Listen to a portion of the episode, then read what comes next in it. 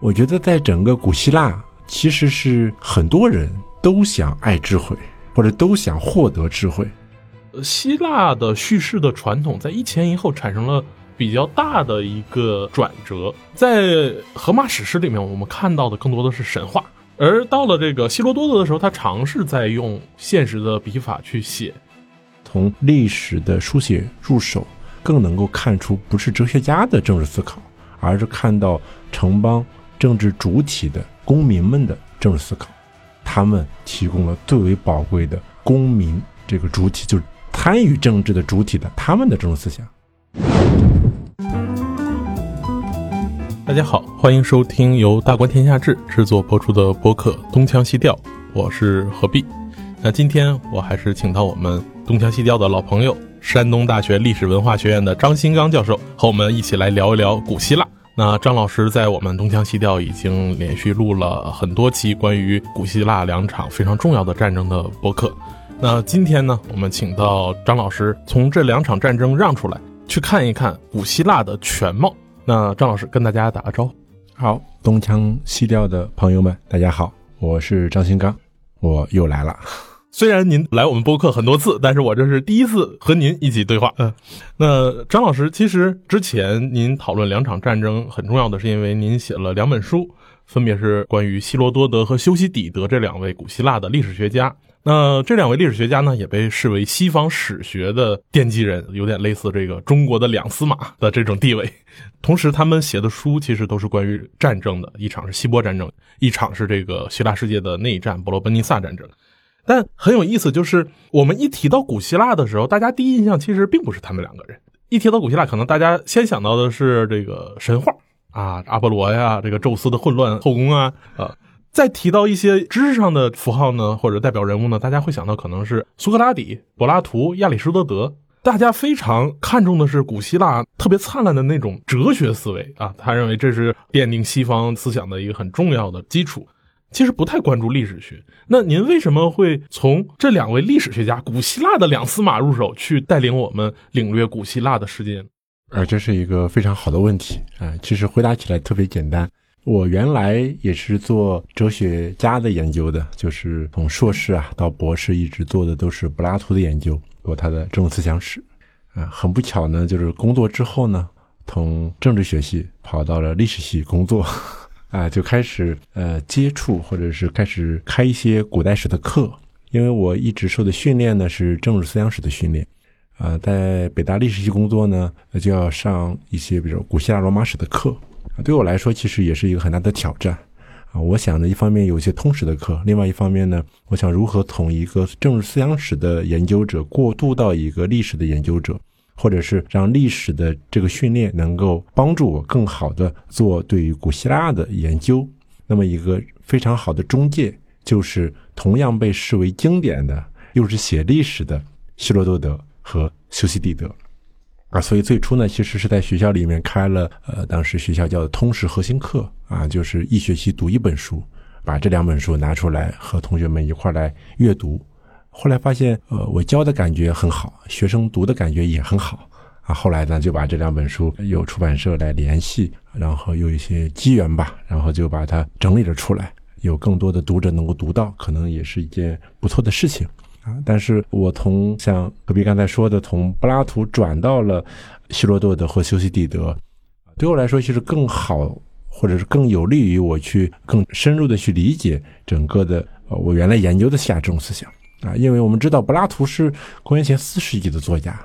但是呢，我们今天所了解的、看到的物质文化啊，就是看到雅典的卫城啊，等等等等，都是公元前五世纪的事情，包括希波战争、伯罗奔尼撒战争，都是公元前五世纪的事情啊。也就是说，我们特别熟悉的这些哲学家，柏拉图、亚里士多德。其实是公元前四世纪的作家啊，亚里士多德还是亚历山大的老师、帝师啊。但是公元前五世纪其实非常的光辉而灿烂，特别在政治实践方面啊。所以我觉得从历史的书写入手，更能够看出不是哲学家的政治思考，而是看到城邦政治主体的公民们的政治思考啊。他们在公民大会上如何辩论呢？他们在遇到大的事情上如何抉择呀？在战争中如何表现呀？我觉得这是我背后有一个关于政治思想的一个新的认知啊，就是我们传统政治思想只研究哲学家或者思想家的政治思想，而忽视了在特定共同体里边政治主体的政治思想。而恰恰我觉得像戏剧啊，像历史学家呀，啊，他们恰恰提供了最为宝贵的公民这个主体，就是参与政治的主体的他们的这种思想。所以啊，我就通过他们吧，更好的去理解整个希腊的。城邦的政治思想史是这么个过程吧？听了您的学术历程的一个讲述，我觉得非常有意思。就是其实您是横跨了两方面，一方面您的学术训练是从这个柏拉图的文本和他的政治思想入手去讨论这个古希腊人的政治思想，来到历史系工作以后，您要从这个脑子里面的世界啊，来到现实世界，要具体的去看一看这些人在雅典卫城哪个区里面投票，在哪个剧场里面看戏。我觉得这个过程还是非常有意思的。其实我们去看柏拉图的文本里面，我就会发现有个很有意思的现象。尽管您现在啊，咱们作为一个后来人去看古希腊的历史啊，发现这些光辉的思想家很重要，这些普通人的政治实践很重要，但是在当事人眼中，其实是有一个鄙视链的。嗯，柏拉图自己其实不太看得上诗歌和其他的艺术。再比如说像绘画呀、舞蹈啊，他认为这是一种模仿啊，不够本真。那您是怎么理解？就是。特别哲学思想的那条线里面的人，对于现实中这些我们后来认为同样重要的诗歌呀、戏剧呀、绘画的这些文化的一种偏见呢？对朋友们，如果读过柏拉图的《理想国》啊，就知道在《理想国》里边，柏拉图曾经啊借苏格拉底之口吧。然后展开了对于诗人的数次猛烈的攻击啊！先是在第二卷、第三卷《护卫者教育》里边啊，要删减荷马史诗啊。为什么要删减荷马史诗呢？说明荷马史诗很重要，因为荷马当时是整个希腊的老师啊。然后到了这本书的《理想国》的第十卷啊，又要把整个把世人逐出城邦啊，就刚才何必老师讲的啊，因为不真啊，离着真实的模仿的模仿啊，这个东西不好。败坏人的灵魂 啊，应该啊，这个让我们今天的很多戏剧专业的人，我听了很不高兴啊。但是我想是这样，就是我觉得在整个古希腊，其实是很多人都想爱智慧，或者都想获得智慧，但是不同的人去获得智慧的方式是不太一样的啊。但是哲学家像柏拉图啊、亚里士多德呀，特别柏拉图啊，他苏拉底以来，他确立了一种或者哲学式的探究智慧的方式。那同时呢，啊，我们来看，比如说历史，啊，历史这个东西，我们今天听着历史，好像就是对过去发生的事情的一个客观的记录，啊，是一个非常具体的一个界定的含义啊。但是我们知道，历史这个词，history 这个词，它来自于古希腊语的 historia，它的本意是探究，而不是记录，也不是收集记录。我我还以为按照英语词根，它可能是个故事呢，啊，就是男人的故事，对吧？啊，这个这个跟男女还真是不太一样，但其实就是探究啊，啊，探究是探究什么呢？就是一旦探究了，就不是收集记录，而是要找一些因果关系，啊，因果关系这些东西其实是研究。啊，所以这个可能之前在讲希罗多德的时候也提到过。啊，就是为什么我说希罗多德和修底德，我把它命名为。就打引号的像哲学家一样的人呢，是因为当时的哲学家批评他们，或者攻击他们，说你们没有资格爱智慧，或或者是你们宣称是爱智慧，你们通过探究啊这种写历史的方式来爱智慧，说你们呀非常的粗糙啊粗鄙的很 啊，离着真正的智慧远得很啊。那我一直有个想法，就是说，当敌人来如此攻击你的时候，说明你真的就在干这件事儿。当哲学家来攻击他们，你们爱智慧这条路走错了的时候，恰恰说明他们觉得我是在爱智慧，就是搞哲学啊，就是说他们只不过是哲学家是通过沉思啊啊，通过各种各样的这个非常抽象的思维方式来搞，而搞探究的人呢，他就收集很多材料，然后进行简写，把它写下来，写成一本书，哎，通过这种方式来探究一些永恒的道理，也是在爱智慧，所以。在我看来呢，像悲剧就更是这样了。亚里士多德甚至说啊，写悲剧的人、诗人们比写历史的人更爱智慧。哎呀，我们这个搞历史在历史系的人啊，北大历史系这个对面不是中文系嘛？啊，然后天天看着中文系啊，就觉得想起了亚里士多德诗学里的这段话。哈，再加上我这个住的旁边就是这个电影学院啊，就觉得啊，原来电影学院的编剧系，对吧？都比我们北大历史系或者山大历史系有智慧 更爱智慧，爱更爱智慧，智慧，哎，就觉得好汗颜呀 啊！所以说，就是说你会看到不同的题材，如果不站在哲学家的角度来说，他们可能都觉得自己在探究人和这个世界的一些根本性的道理啊。我觉得是有个竞争赛道的啊，竞争赛道。只不过后来呢，哲学家太会说了。啊，他的这个声音啊压过了其他的人的声音，并且还把别的这个声音啊给你分析的透透的，那你觉得哲学家很有道理 啊？当然他们有一些道理，对吧？但是如果不站在他们的角度啊，来看看就是当时整个希腊不同的赛道啊，他们去如何通过他们的这个途径啊去爱之后，我觉得这是很有意思的事情，就把他们的本源的东西还原出来。对，所以在这个意义上，我觉得神话也好，戏剧也好，历搞历史探究也好，搞哲学也好啊，我觉得都是在寻找一些更根本性的道理啊。在这个意义上，我觉得他们都是爱智慧者。其实，在这里面，我觉得，尤其像这种戏剧创作者，这个也可以用别的方式爱智慧。我记得这古希腊还有一出很著名的喜剧《色诺芬》，专门讽刺色诺芬自己的。对，其实那个呃喜剧就更更有意思啦，就是像阿里斯多芬嘛，他的很多喜剧啊都是讽刺当时的政治家，什么克里昂啊啊，还有讽刺苏格拉底呀，等等等等，就是城邦里边那些最有头有脸的人物啊，都在他的喜剧舞台上被嘲讽一番啊，很有意思，大家互相瞧不起。好，那其实按照您刚才的这样一个讲述的话，我们就会发现，其实古希腊的思想，我们大致分的话，可以给它分成两个部分。一个是哲学家的那种思辨的一条爱智慧的道路，另一条呢是比如说像历史啊，或者像呃游吟的诗人啊，再比如说像那个戏剧作家，他们以叙事的或者是比较夸张的文学笔法去爱智慧，是两条不一样的道路。嗯，很显然就是至少作为历史学工作者，这个咱们都得 遵循这个两德的这个道路。那我觉得回到古希腊自己的一个历史写作过程，可能很多人会有一个好奇。就是我们看希罗多德和修昔底德的写的历史书，它是关于两场很重要的战争。刚才您讲到这个诗人尤因诗人啊，荷马史诗其实是另一场战争——特洛伊战争。我们就会发现，希腊的叙事的传统在一前一后产生了比较大的一个转折。在荷马史诗里面，我们看到的更多的是神话啊，有各种各样的神仙，当然这些神仙看起来都特别像人，各种各样的缺点。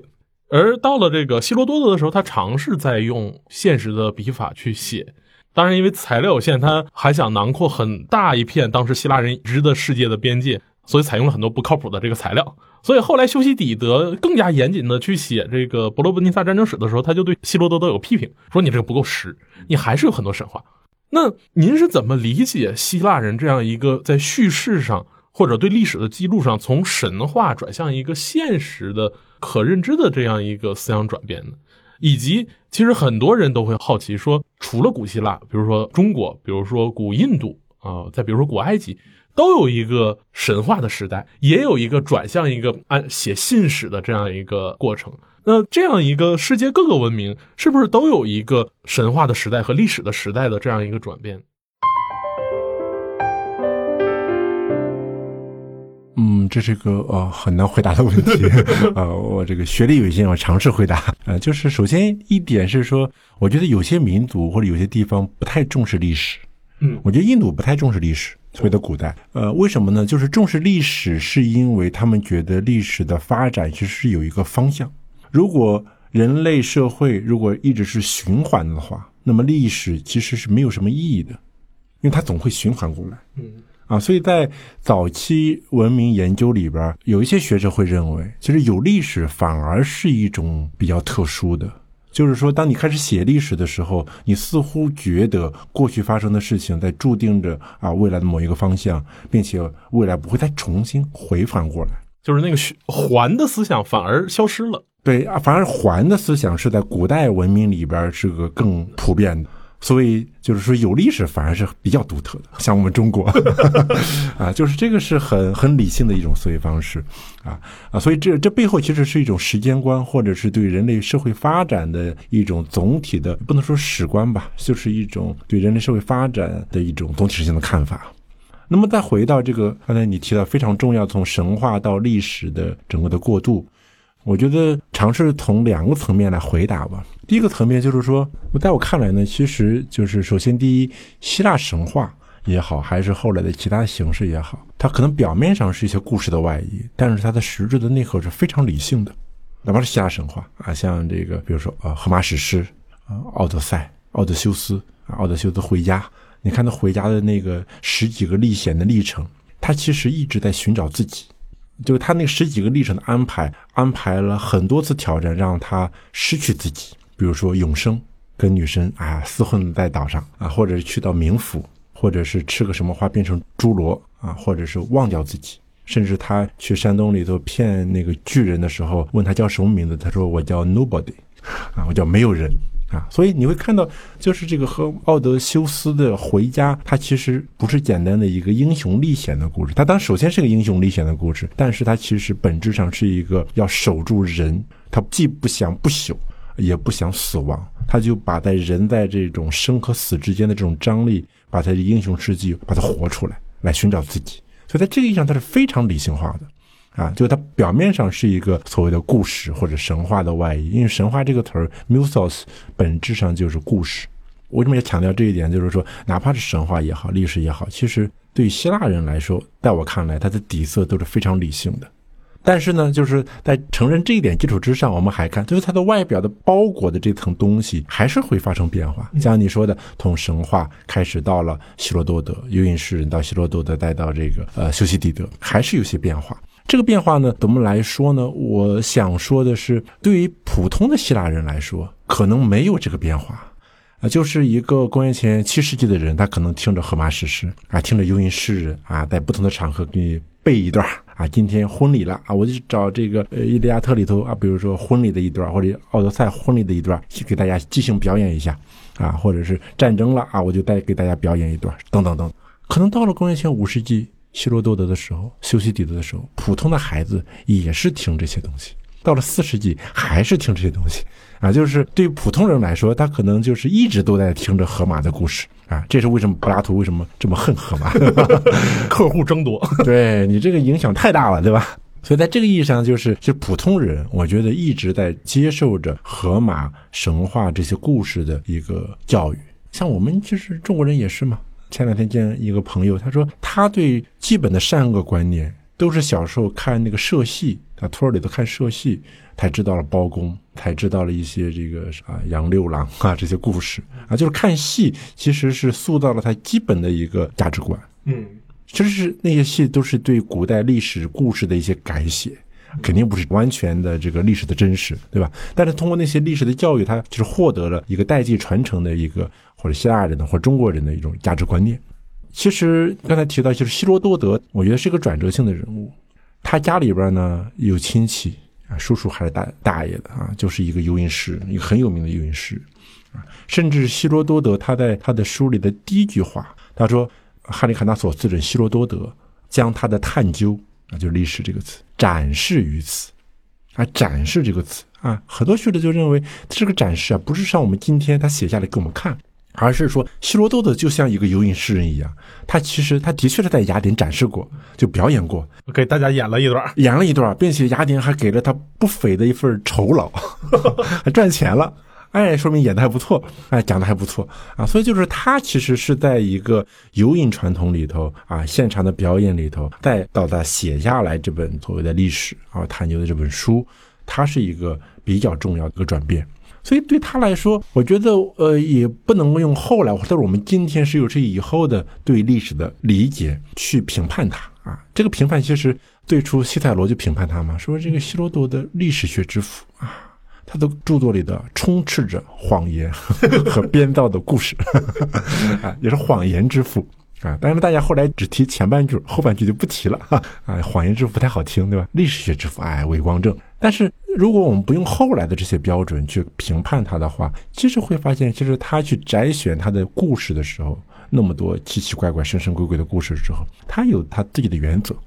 但是我们呃，时候写着那个希罗多德那个书的时候啊，那个其实是想把希罗多德的意图和动机给揭示出来。但是像你说的，其实到了公元前四世纪的时候，历史这个词才慢慢具有了我们今天说的对过去事情客观记录的这个含义。啊，在公元前五世纪，希罗多德刚干这事儿的时候，啊，在希罗多德之前也有别人干，啊，就是收集东西，啊，然后把它摘选一下，啊，都有，啊，但是希罗多德做的可能最好，或者最最系统，主题也最为宏观宏大，啊，那么到了修昔底德，他的确是批评了希罗多德，啊，你这个很多东西都不太靠谱，那我客观呀，啊，我每件事我都要考证啊，啊，哪怕我不在现场。我虽然编了很多对话，对吧？那么多公民大会啊，就是这个斯巴达的也好，这个波罗奔塔联盟的也好，啊，雅典的也好，甚至他被城邦流放了之后，他还能编，对吧？在城邦里发生的那些公民辩论，他说呢，我虽然那些东西是我编的，但我编的很真实。就是你听起来压根儿不觉得是我编的，这个听起来非常司马迁啊，有那么多密室密文，怎么就如临现场的？所以我在我这个第二本书就是这个修昔底德篇里头，我就说我给起了个名字，我叫符合道理的真实啊。有些真实真实发生的，而有些事情呢，哪怕我没亲临现场，但是我凭靠我对，比如说我对啊政治家波利克利的了解，他就会这么说啊。我对阿尔卡比亚的了了解，他就会这么说话。虽然我没在现场听啊，也没有录音笔，对吧？也没有整理的，对吧？但是我编出来呢，绝对大家觉得这是真实的。所以在这个意义上，它似乎比真实发生的东西要更为真实啊，的确是这样。就我觉得后来在整个古代社会里，呃，修昔底德的名声要比希罗多德好很多。就大家还是觉得修昔底德，哎呀，这个传统才更加靠谱一点啊。希罗多德呢，似乎还是在像你说的在过渡期间啊。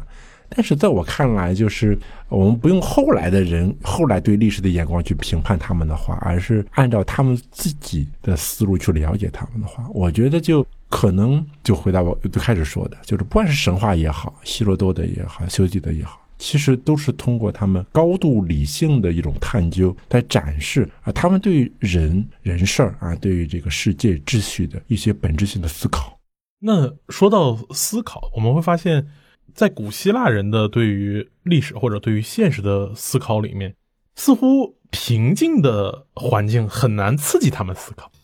我们看希罗多德和修昔底德，他们是两场很重要的战争。那再加上刚才咱们一直讲的这个游吟诗人所关注的，无论是奥德赛还是和那个伊利亚特，它又是另外一场，就是特洛伊战争。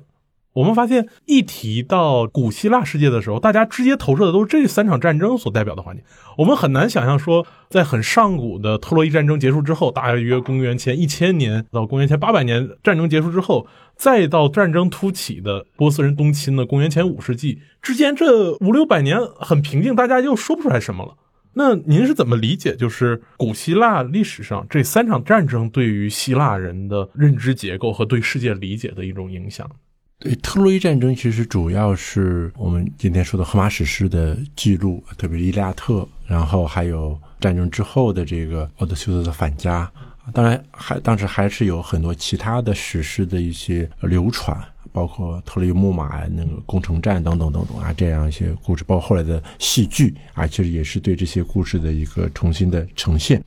啊，这场战争其实你像希罗多德和修昔底德都提过。啊，就他们自己里边啊，因为他们写的是这个好像更伟大的一些战争，哈，啊那么特瑞战争呢，其实是一个到我们今天看来，就是神人交织着，有很多戏剧冲突或者是偶然性在里边的啊，嗯，冲发一怒为红颜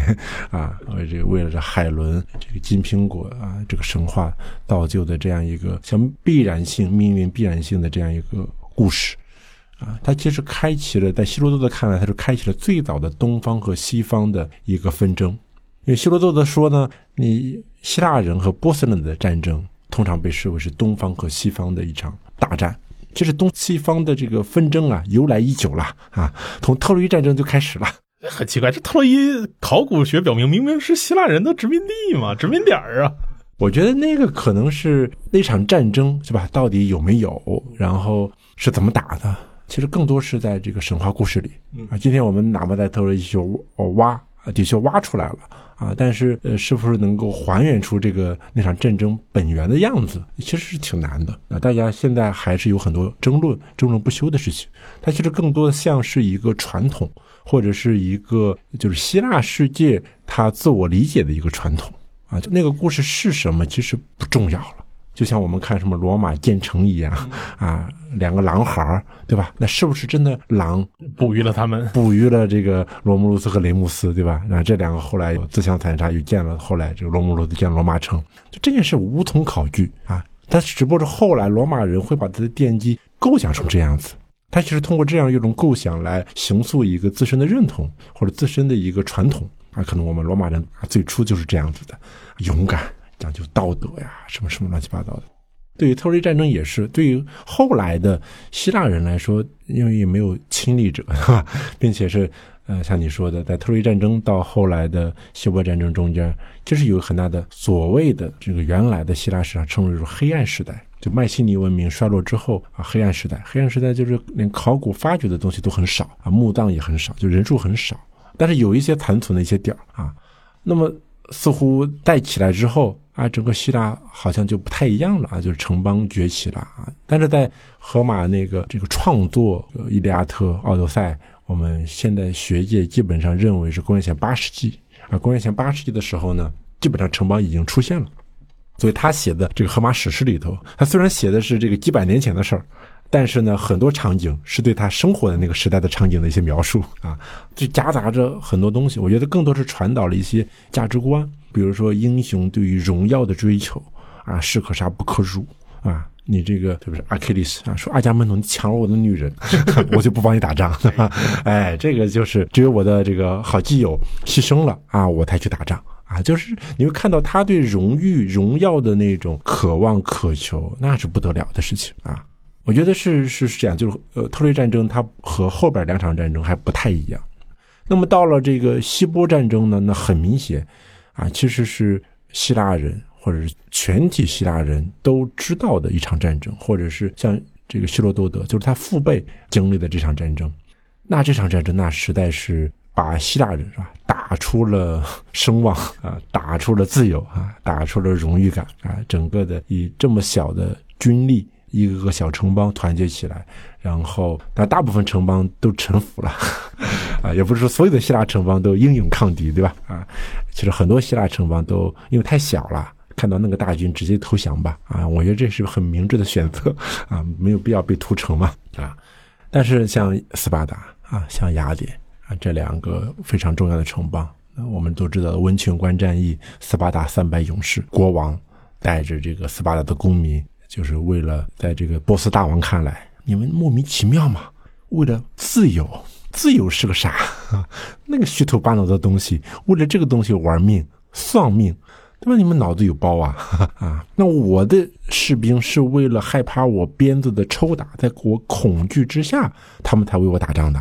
啊！但你们为了自由而打仗，好不可思议啊！啊，结果就是全军覆没，战死了三百个斯巴达公民啊，把薛西斯大王吓得赶紧问：你们斯巴达还有多少这样的人？就没见过这样的方式啊，所以你会看到是一个奴役和自由的一种对立。其实基本上塑造了这样一种东西方的对立的形象，一直到今天，大家都觉得啊，马拉松战役呀，还有萨拉米斯海战呀，这些都是希腊人为了自己的自由，这个勇于抗争的一个奠定了西方文明传统的一场大战，对吧？所以他对整个东西方的影响是非常大的，或者对后来呃，特别是希腊人去理解啊，像东方的波斯啊，觉得你们和我的是不一样的，你们在大王统治之下的是一个帝国，而我们是一个公民共同体组织起来的城邦啊，我们城邦里边是自由的，对外呢也不会臣服于波斯大王的啊，所以他是慢慢塑造出了两种东西方对立的观念。当然，那个东方啊，不是我们今天的东西方，对吧？当时东方就是波斯帝国。啊，其实就中亚啊、西亚地区啊，主要是这么一块地方。那么这个就是挺有意思的事儿了啊。把波斯打回去之后，整个希腊世界其实还是觉得获得了很多自由，特别原来在波斯统治之下的城邦也获得了独立和自由。但是很快把波斯送走了啊，他们迎来了雅典的奴役 啊。雅典说啊，那。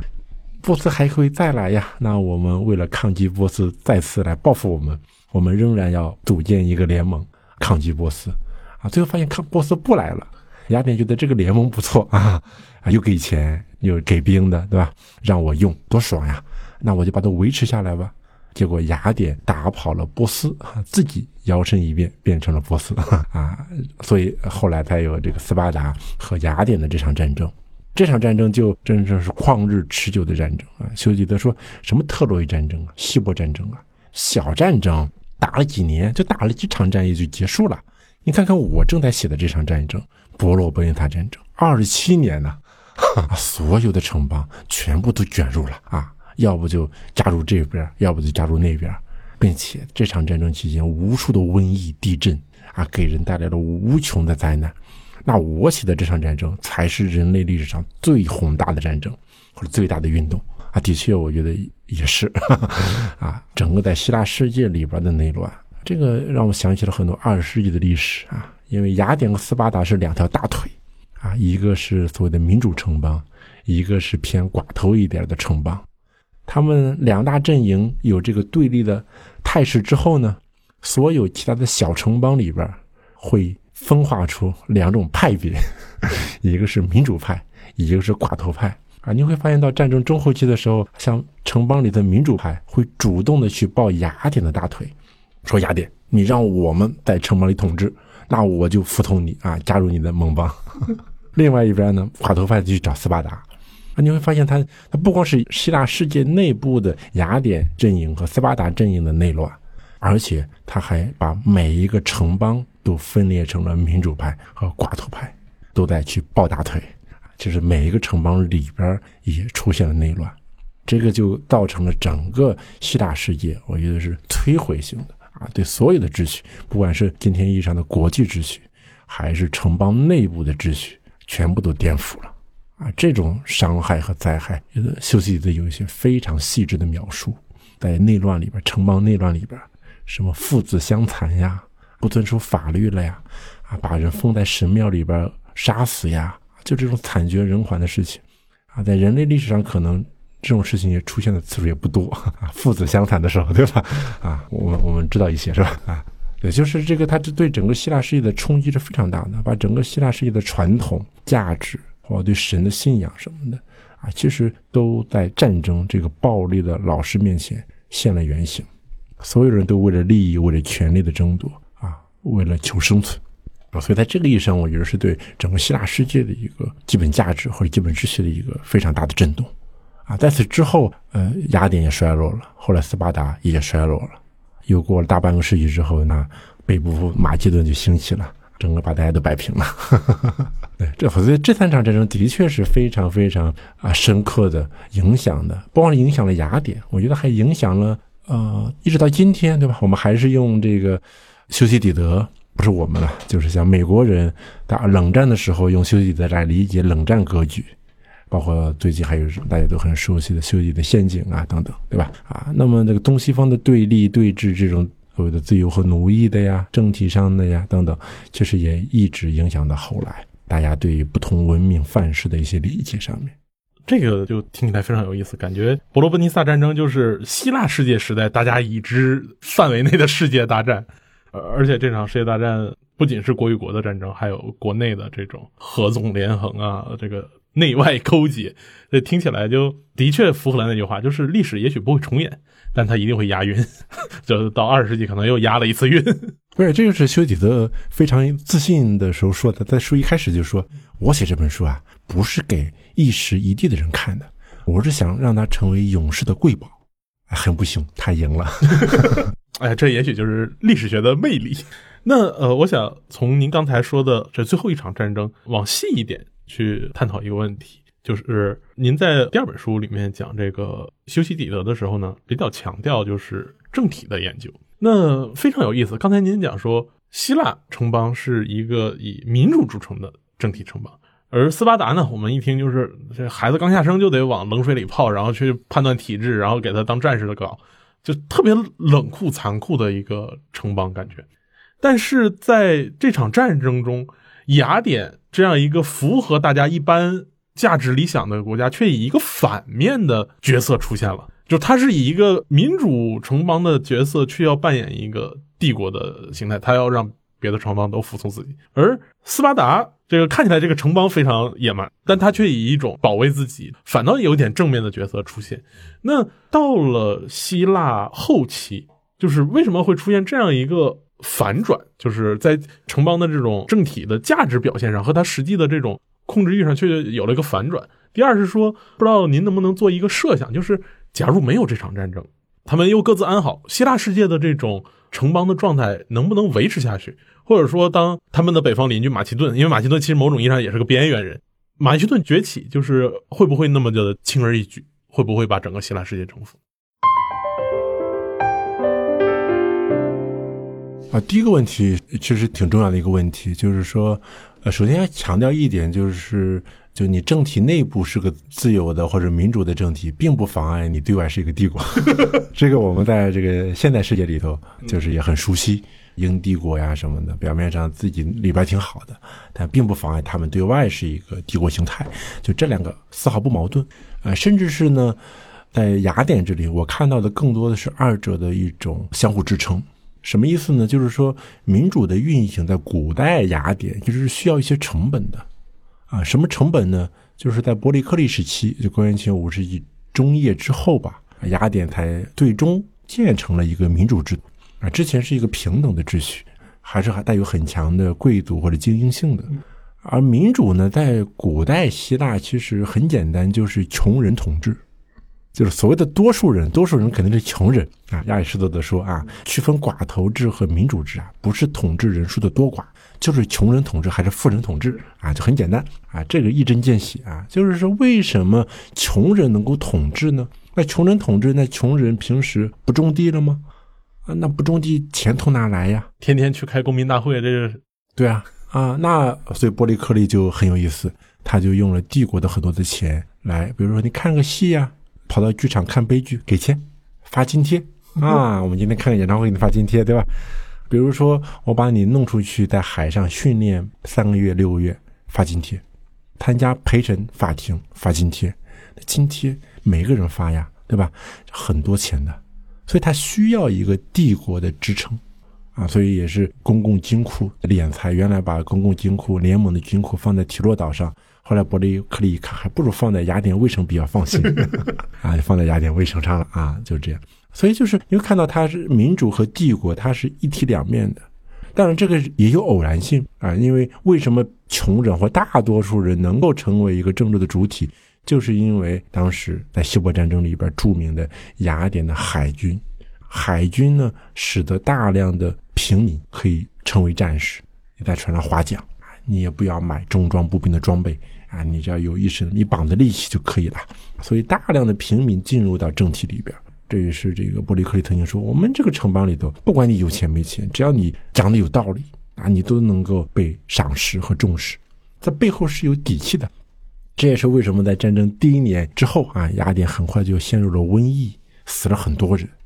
雅典人一看，哎呀，这好惨呀，生活我们死了这么多人。然后城外的庄稼呢，又被斯巴达这个波罗奔尼撒联盟的军队蹂躏，开出他们就在蹂躏，我们一年就没吃的了啊，那好辛苦的。”索性我就不打了吧。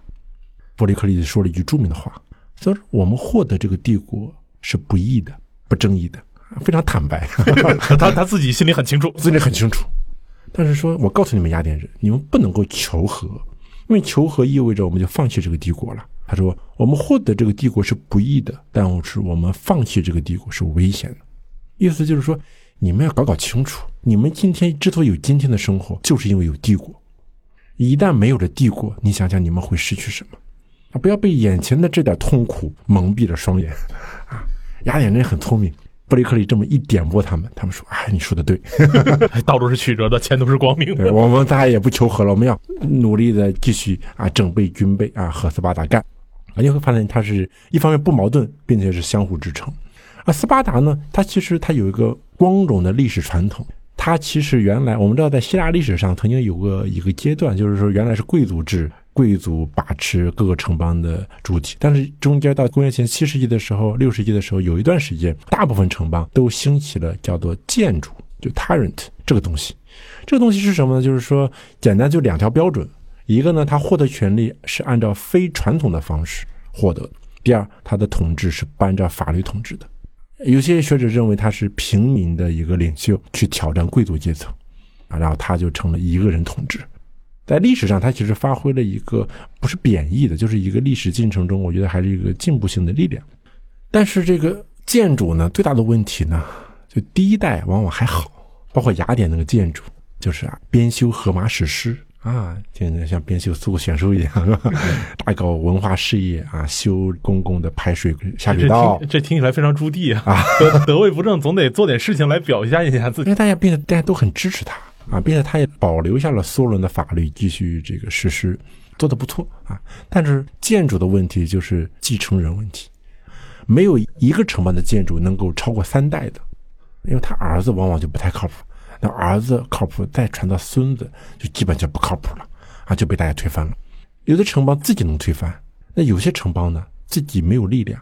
那么呢谁来帮忙呢？就斯巴达，哎，就帮着人家城邦去推翻建筑。包括雅典的建筑，就是斯巴达帮忙给赶走的，真世界警察。哎，这个特别有意思啊！所以就是斯巴达呢，当然他有自己的一些考虑，但是呢，他也获得了希腊世界驱除建筑的美名啊！就斯巴达好像就在主持正义啊，帮着别的城邦来驱赶建筑，因为斯巴达是为数不多的一个没有过经历过建筑阶段的城邦，他自己没有经历过。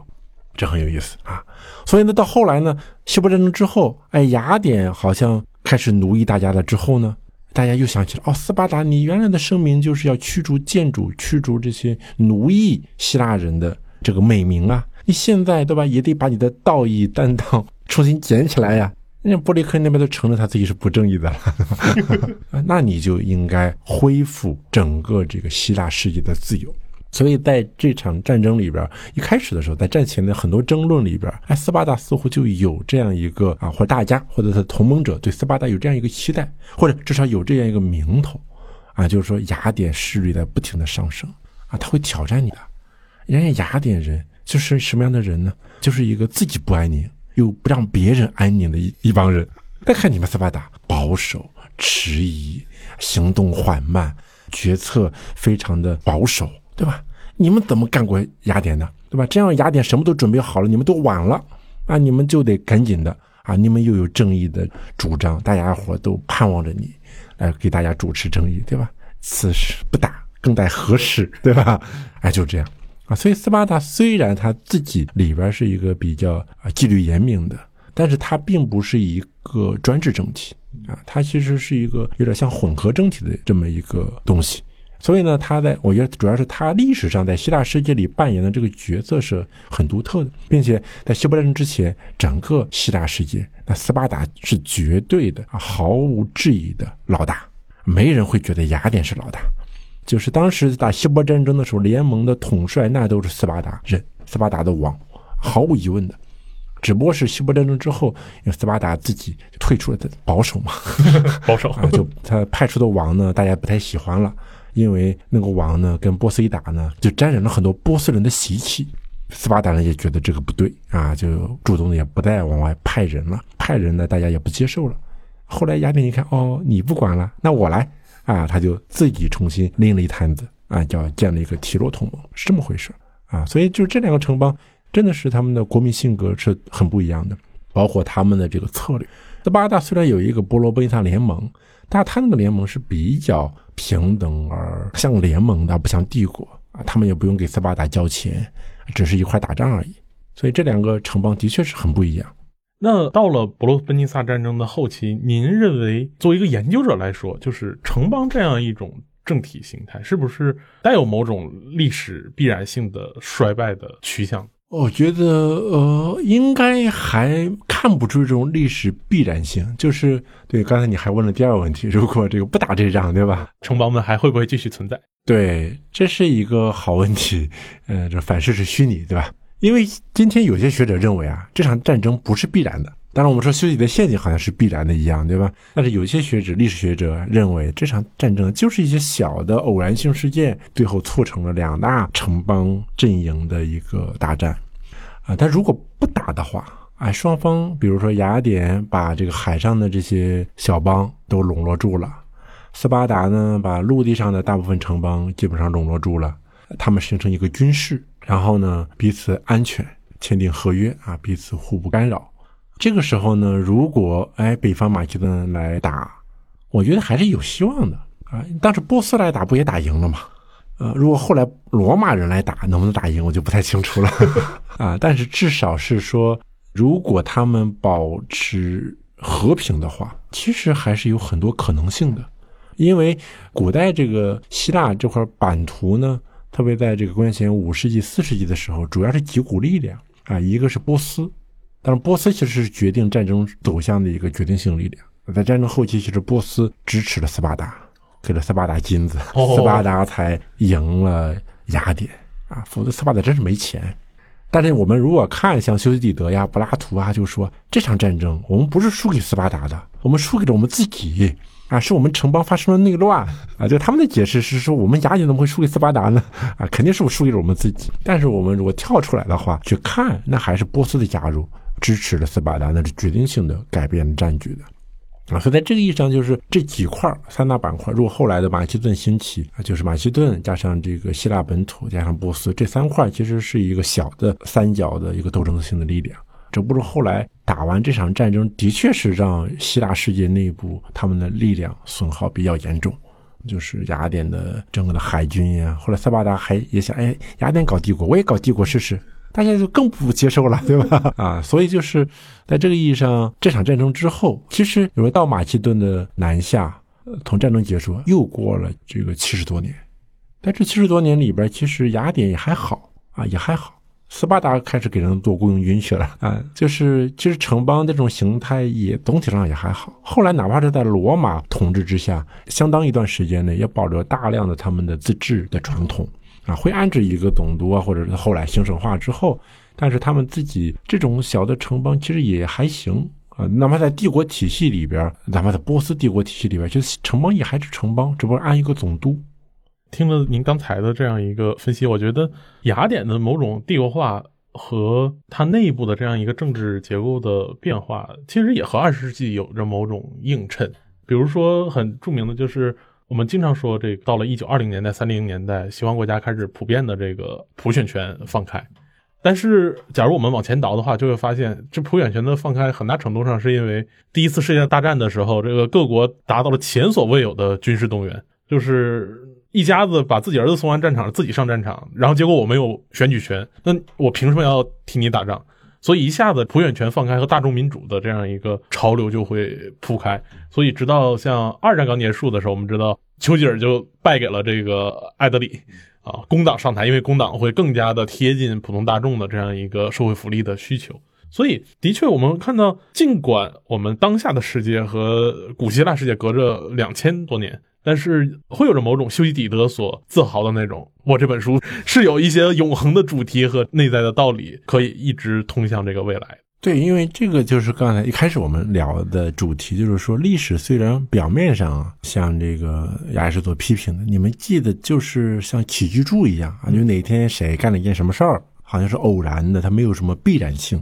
但是其实你会发现不是的啊，就是之所以就是我们今天留下来的还反复读的这些经典的书啊，他们不是这么简单的，不是记个起居注，对吧？历史上也也有些人记起居注，对吧？为什么？就是说历史的这个经典的这些书，因为他们在思考一些根本性的问题，就是凡是人还是人，就人总是有一些东西好像是会表现出来啊，然后人类要在一块儿居住搞事情。共同生活在一起，你还是会面临一些基本的问题，对吧？这些人要吃饭呀，这些人要有一个统治的秩序啊，这个统治秩序还要稳定啊，啊，并且大家还要想想生死之后的这个意义问题啊，就这些问题，我觉得是对任何一个时空的人都会想的这些问题。所以，如果回到这些所谓的原问题的层面上面来。恰恰是因为这些古代作家，他们触及到了这些问题，并且把当时希腊人对这些问题的一种方案，或者他们展现出来的一些东西给呈现了出来。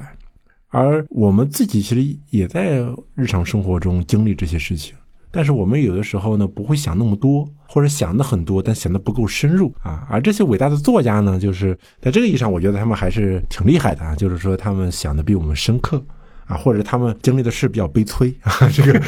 啊，就战争嘛，暴力的老师，对吧？在战争面前，你才能看到人性的复杂。就像我们在这个防疫面前也看到人性的复杂一样，对吧？就是说，当他经历的为什么一开始说战争这么重要，对吧？恰恰是在战争里边会把人平时展现不出来的东西，或者是你的一个城邦啊展现不出来的东西，它会有高峰有低谷啊，啊，你在高峰的时候是什么表现，低谷是时候是什么表现，哎，它都展现出来了，我们才能看到哦，原来你这个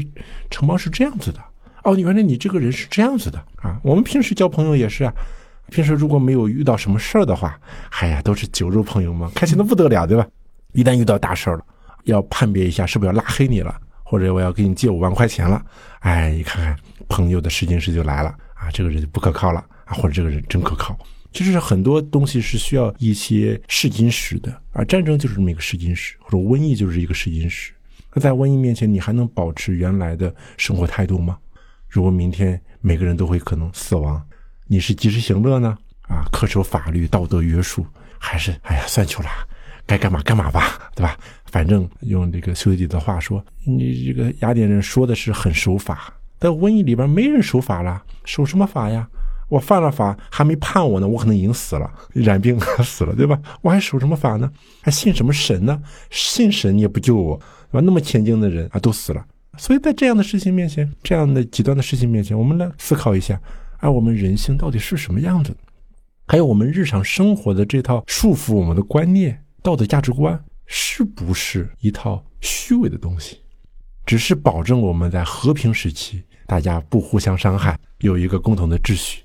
啊，朝向一个我们编织的一个共同的啊目标前进。啊一旦遇到一些极端情况的时候，我们才发现，哦，原来我们人不是这样子的，有可能。啊，所以在这个意义上，我就想，他们是带领我们，不管是我当然不只是指这些个历史学家了啊，包括神话的，包括悲剧的也是啊，他把人的极端的冲突的情况给你展示出来。哲学家也是，那很残酷的啊，把你现实的这些虚伪性全部给你用道理给你讲出来啊。你们看的都是些投影嘛，对吧？在洞穴里边啊，等等等等，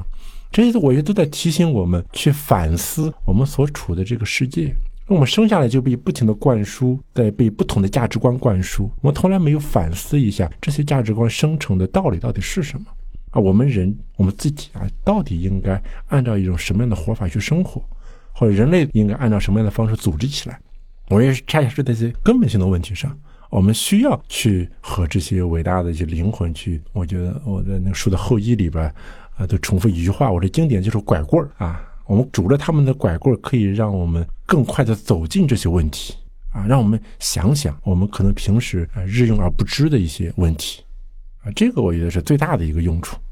好，那非常感谢新刚老师刚才给我们讲了这么一长段的对于希腊世界理解之外，您的对于历史的一个看法。您的这样一段论述，让我更加体会了说历史学的确是一种独特的爱知识的方式。再次感谢新刚老师来到我们东腔西调，也期待您后续，假如哎古希腊研究完了，是不是要迈向古罗马，或者再往前倒一倒啊？期待您有更精彩的论述。好，谢谢，我加油。